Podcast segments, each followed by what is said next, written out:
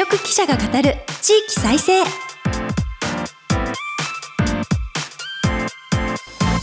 日本経済新聞の支局記者が語る地域再生。番組進行を務めます。古き良き時代から来ました。真面目なアイドル。真面目にアイドル。ユッフィーこと寺島由布です。私寺島由布は早稲田大学在学中の2013年からソロアイドルとして活動しています。ゆるキャラ好きとしてゆるキャラグランプリをはじめ各地のキャラクターイベントで MC も担当してきました。どうぞよろしくお願いいたします。今日本経済新聞の電子版では人口減少産業活性化などの課題解決に取り組む地域の姿をデータで読む地域再生という特設サイトを設けて記事を日々発信しています。この番組では日本経済新聞の52支局のネットワークを生かして毎回一つの地域にフォーカス。記者が知る地域の今を伝え地域の魅力も紹介します。日経電子版から地域ニュースもピックアップしてお届けします。さて今日の番組は先週に続いて滋賀県に注目します。番組前半は滋賀県の交通政策近江鉄道とクロスセクター効果についてお話しいただきます。また全国各地の地域ニュースを挟んで後半は三方よし企業永続の会見直される近江商人の経営理念と題してお届けします。この番組のご感想はハッシュタグ地域再生ラジオでぜひツイートして盛り上げてください。この後日経の大津支局とつないでお送りします。どうぞお楽しみに。支局記者が語る地域再生。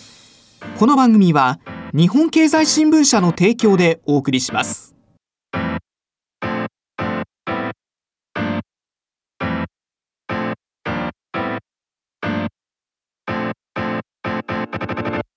クローズアップ滋賀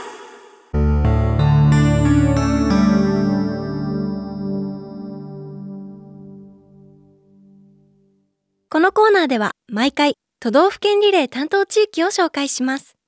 今回は滋賀県をカバーする大津支局ですここからはマイクロソフト Teams を利用してお送りします日本経済新聞大津支局長木下治美さんとつながっています滋賀にいらっしゃる木下さん、こちらはユッフィーこと寺島由布です。今週もよろしくお願いいたします。ユッフィーさんよろしくお願いします。お願いいたします。先週は滋賀県が交通税の導入を検討しているということについて解説していただきました。まあ、一人当たりの負担額はどうなるのかなとか、いろいろ課題もあるということも伺いましたけれども、今日も滋賀県の交通政策についてお話しいただこうと思います。滋賀県の私鉄近江鉄道に関して赤字続きのために自治体が支援する上下分離方式での経営に切り替えられると聞きました。現状を教えてください。はい。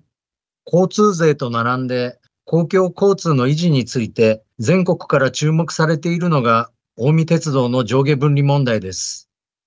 近江鉄道は滋賀県東部に60キロの路線と33の駅を持つ私鉄です。旧彦根藩士や近江商人らによって1898年、明治31年に開業しました。これまで125年の長い歴史があります。ただ、乗客数は車の利用の拡大や沿線の人口減少によって、1967年度をピークに減少が続いています。これに伴って鉄道事業の赤字は1994年度からずっと続いています。2016年になって民間事業として経営の維持は困難だと支援を要望しました。滋賀県や沿線の10の市町が本格的な支援を検討して来年4月からの上下分離移行が決まりました。この上下分離とはどのような仕組みなのでしょうか？はい。上下分離とは、鉄道の運行を上、これを民間事業者が担い、線路や駅舎などの鉄道施設の保有、いわゆる下を自治体などが受け持つ方式です。ローカル鉄道を維持する有効な方法として注目されています。国内でもすでに10くらいの導入事例があります。設備投資や修繕費の負担がなくなって民間事業者が運行を継続しやすくなる一方で自治体側のコスト負担が大きくなります。そして自治体側のコスト負担が大きくなるということは住民の負担にもつながってしまうかもしれないということですよね。そうですね。でも利用者としてはぜひ運行も継続してほしいという非常に難しい問題ですけれども上下分離方式のご説明いただきましたがこれに関してクロスセクター効果というものを利用したそうですね。クロスセクター効果とはどのような定義、算定方法なのでしょうか？はい。クロスセクター効果って非常にあの聞き慣れない言葉なんですけれども、はい、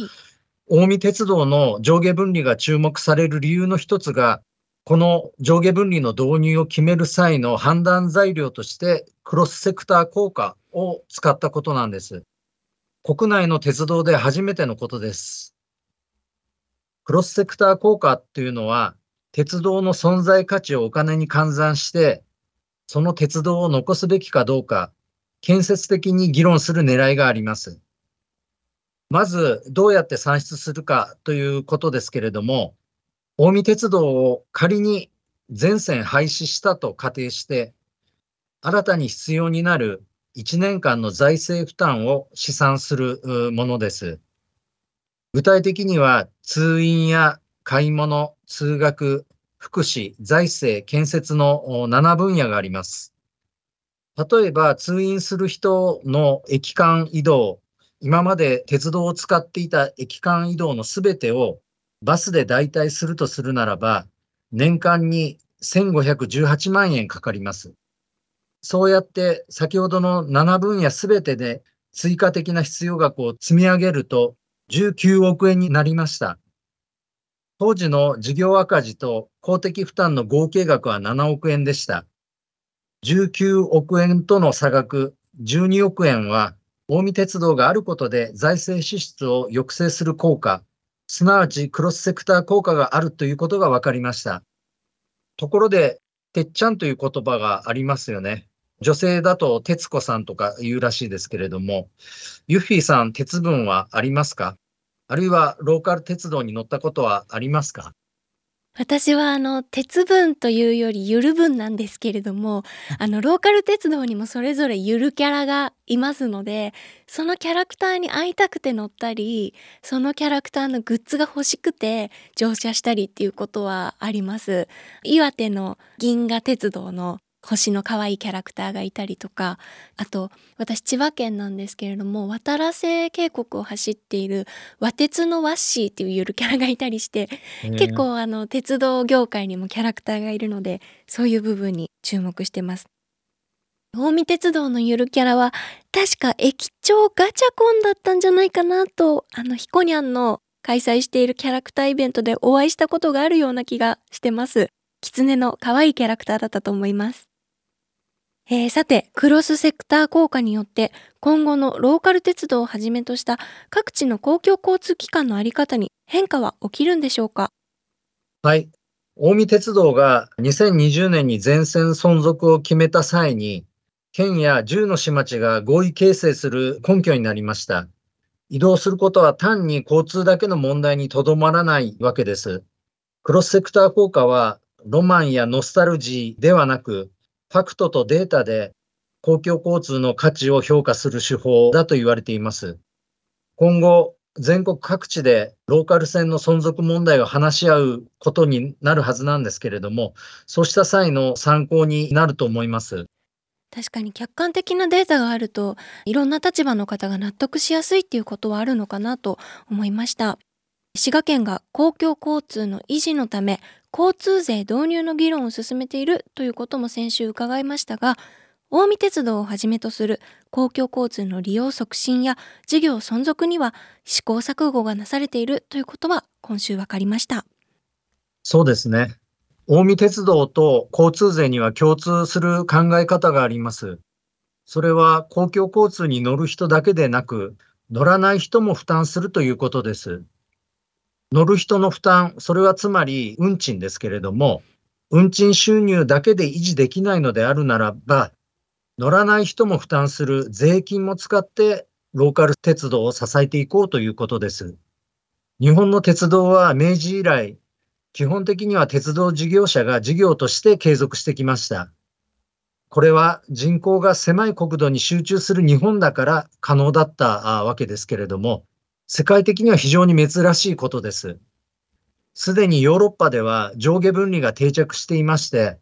公共交通は国や自治体などの公共部門が支えるという考え方が確立されています。まあ、考えてみると、道路を考えてみればいいんですけれども、はい、道路っていうのは国や地方自治体が整備しますよね。はい。その整備した道路の上をバスや自動車が走るわけです。これを上下分離で当てはめると、まさにあの道路っていうのは上下分離の下をですね、はい、国やあの自治体が受け持っている。そしてその上を民間事業者であるバス会社やタクシーなどが走っていると。道路はすでにあの上下分離になってるわけですね。滋賀県の取り組みっていうのは、日本の鉄道に対する考え方を変える壮大な実験とも言えると思います。先週は滋賀県が交通税の導入を検討しているということについて解説していただきました。この交通税について滋賀県民の皆様の声はいかがなんでしょうか？はい。一つデータがあります。滋賀県があの県民にアンケートしたものです。はい。公共交通の維持のために運賃以外の費用を一部負担してもいいと思いますか？っていう質問に対してなんですが、はい、ユッフィーさんは何人がこれを認めたと、何割が負担してもいいと思うと答えたと思いますか？半分ぐらいかなと。半分ぐらいの方が賛成してたら前向きかなと思ってるんですが、いかがでしょう？そうですね。ところがですね、はい、実はあの77%、8割近い人が容認するような考えを示しています。えー、かなり前向きですね。そうですね。まあ、その77%の中には、一部負担してもいいと思う。はい、どちらかといえばそう思う。うんうん、やむを得ないっていう人も含めて、あの、消極的な賛成も含めてなんですけれども、はい、この77%という数字はちょっと驚きでした。はい。ということはもうこの交通税進めていって OK なんじゃないかなって数字だけ見ると思ってしまうんですがこの数字はそう捉えても大丈夫なものでしょうか？すごくあの大事な視点だと思いますが鵜呑みにするのは早計だと思います。やはりその公共交通に関してのアンケートをしてるわけですから、はい、それに答えてる県民の方もですね公共交通に対する理解度といいますか、はい、思い入れの強い人が答えているというふうに考えられますんで、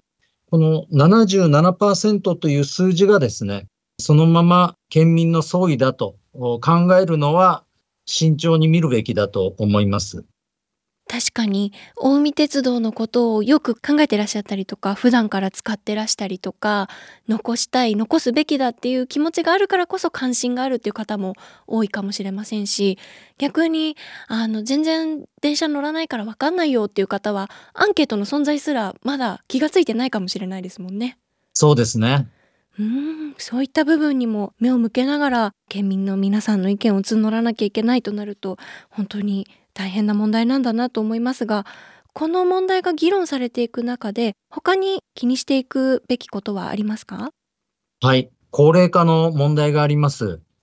滋賀県というのは隣の京都府や大阪府からですね移住してくる若い家族も多いんですけれども長寿ということもあってですねこれからどんどん高齢化が進んでくると見られています。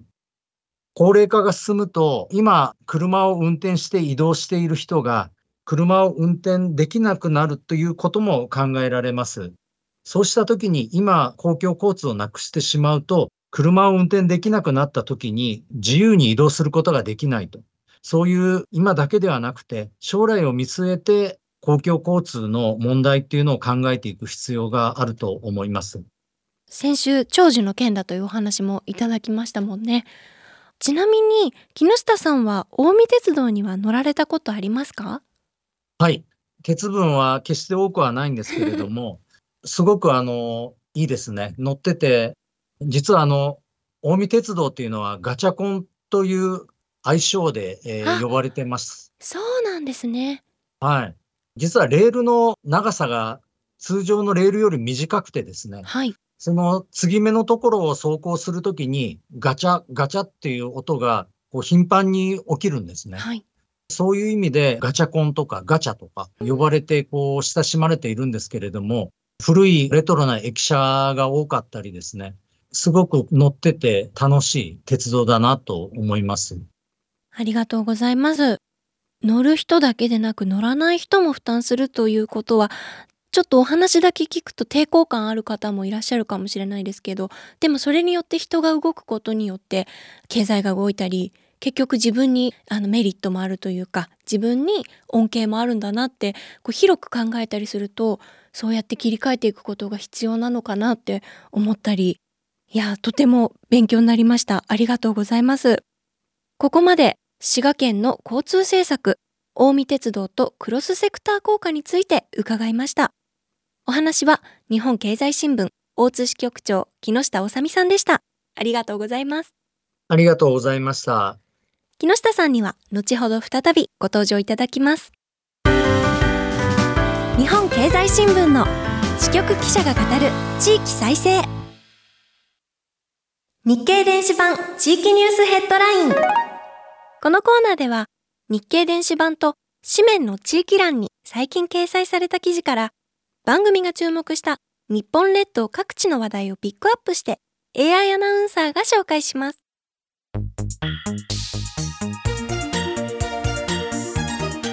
最初のニュースです。新横浜線開業、神奈川、東京をつなぐ沿線開発が始動。相模鉄道と東急電鉄が相互に直通運転する新横浜線が18日に開業しました。全路線が神奈川県内にある相鉄が東急とつながり、東京や埼玉を含む3都県にまたがる14路線総延長 250km の広域ネットワークが誕生しました。神奈川県央部と東京都心のアクセスが向上するとともに、相鉄は沿線の開発促進や住民増加が期待されます。次のニュースです。滋賀県の22年観光入り込み客、コロナ前の84%に回復。滋賀県が発表した2022年の延べ観光入り込み客数は、速報値で前年比22%増の4523万人でした。新型コロナウイルス化前の2019年と比べると、84%の水準まで回復しました。全国旅行支援などの需要喚起策やイベントの再開などが寄与しました。最後のニュースです。医薬品製造や臨床試験で DX 富山の産学官連携組織。富山県は17日医薬品分野の産学官連携組織薬のシリコンバレー富山創造コンソーシアムの検討会を開きました。コンソーシアムは2023年度から富山県立大学で医薬品の製造過程の富山大学で臨床試験の DX デジタルトランスフォーメーションについて課題検討の取りまとめや試験を実施します。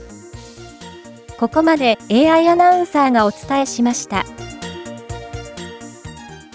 以上、日経電子版地域ニュースヘッドラインでした。ご紹介した記事の全文は、日本経済新聞の電子版をぜひチェックしてみてください。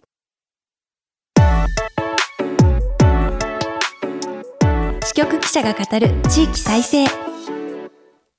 き続き、日本経済新聞大津支局長木下治美さんにお話を伺います。ここからは、三方よし、企業永続の会、見直される近江商人の経営理念について伺います。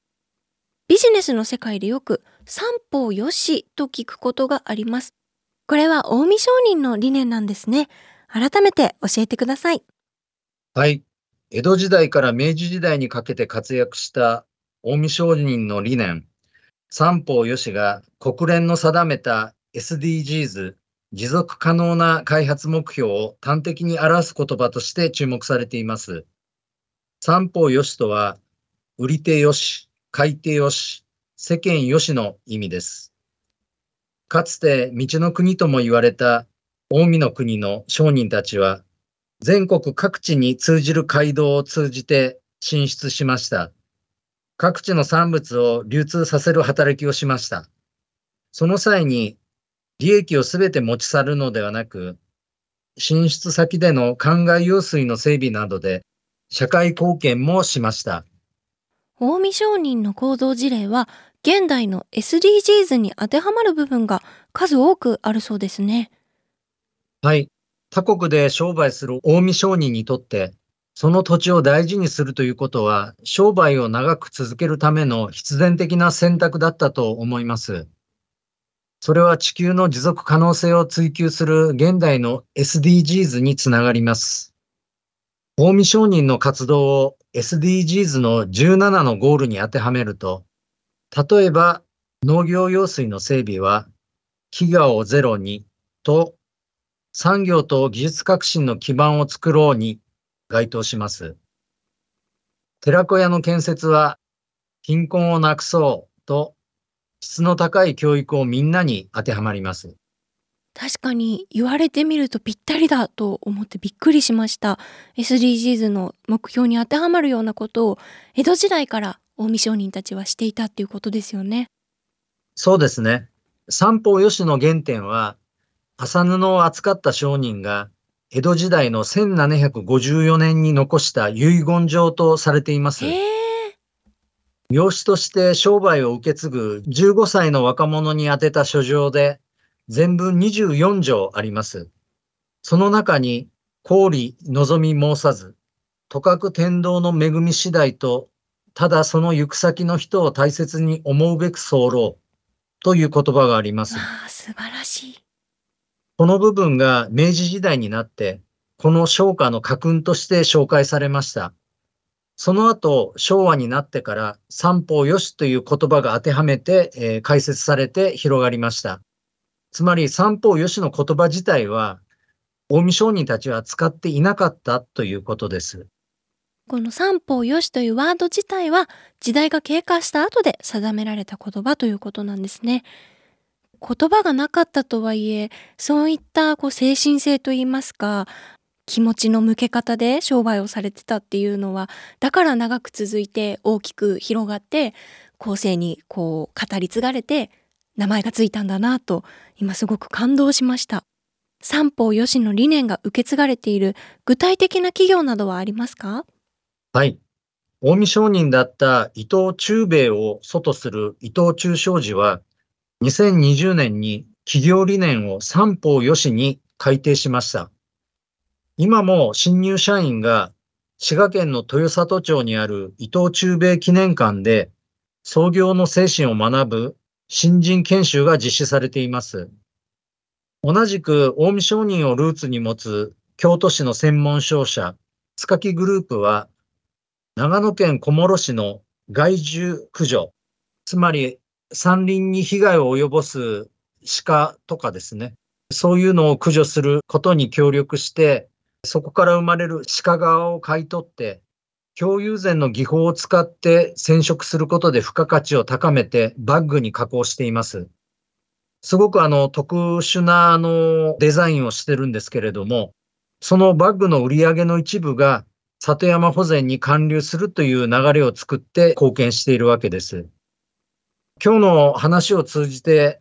売り手よし、買い手よし、世間よしの考え方について、若い世代を代表してユッフィーさんはどんな感想を持ちましたか？やはりこういった売り手よし買い手よし世間よしみんなが幸せになるやり方でないと長く続いたり大きく広がるっていうことは難しいんだろうなとこう自分だけが得しようとかいっぱい儲けようっていう気持ちだとまあ、その時はいいかもしれないけど代々受け継いでいくことが難しかったりするんだと思います。私はあのアイドルとして仕事をしていてアイドルって個人事業主なので私もよしでも買い手であるアイドルオタクの皆さんにも楽しんでもらってでその私たちの活動で例えばイベントした会場さんだったりとかイベントに関わってくださる方とかあとは私キャラクターイベントにもいっぱい出るのでそういったところで関わってくださった自治体さんとかいろんな人が幸せになることを目指してやっていけばもしかしたら近江商人みたいに長く活動していけるのかなと、え今日勉強になりました。ありがとうございます。素晴らしいですね。ありがとうございます。三方よしのアイドルを目指そうと思います。ここまで三方よし企業永続の会見直される近江商人の経営理念と題してお話しいただきましたここまで2週にわたって日本経済新聞大津支局長木下治美さんに伺いました。ありがとうございました。ありがとうございました。ここまでマイクロソフト Teams を利用してお送りしました。日本経済新聞の支局記者が語る地域再生。今日は大津支局の木下治美さんにリポートしていただきました2週にわたって滋賀県に注目してきましたが滋賀県は日本で一番大きな湖琵琶湖もありますし日本列島のほぼ中央にあるということでもしかしたらどこからでもお出かけしやすい場所だったりするのかなと改めて思いました、えー、私はいつも滋賀県に伺うと彦根市の彦根に夢中なんですけれども今回お話をいろいろ伺って鉄道のことですとかあるいは地域の取り組みですとかあるいは近江商人の精神ですとかさまざまな滋賀のいいところを教えていただけましたので次回伺う時にはそういったところにも注目して楽しみたいと思います。そしてお話にもあったように三方よしのアイドルを目指して頑張りたいと思っております。さてこの番組は放送後ポッドキャストでも配信します。日経電子版からも聴取できますのでぜひご利用ください。またラジコのタイムフリー機能で放送から1週間以内でしたらいつでもまたお聞きいただけます。この番組のご感想はハッシュタグ地域再生ラジオでぜひツイートしてください。さて私事ですが私は今年ソロ活動10年目という節目の年を迎えまして夏にはつんくさんが楽曲提供してくださる新曲をリリースする予定になっています。いろんな楽しみなことを作って引き続き頑張っていきます。三方よしのアイドルを目指しますので皆さんどうぞよろしくお願いいたします。それではそろそろお別れです。来週からは大分支局長に登場していただく予定です。次回もどうぞお楽しみに。ここまでのお相手はユーフィーこと寺島由布でした。支局記者が語る地域再生。この番組は日本経済新聞社の提供でお送りしました。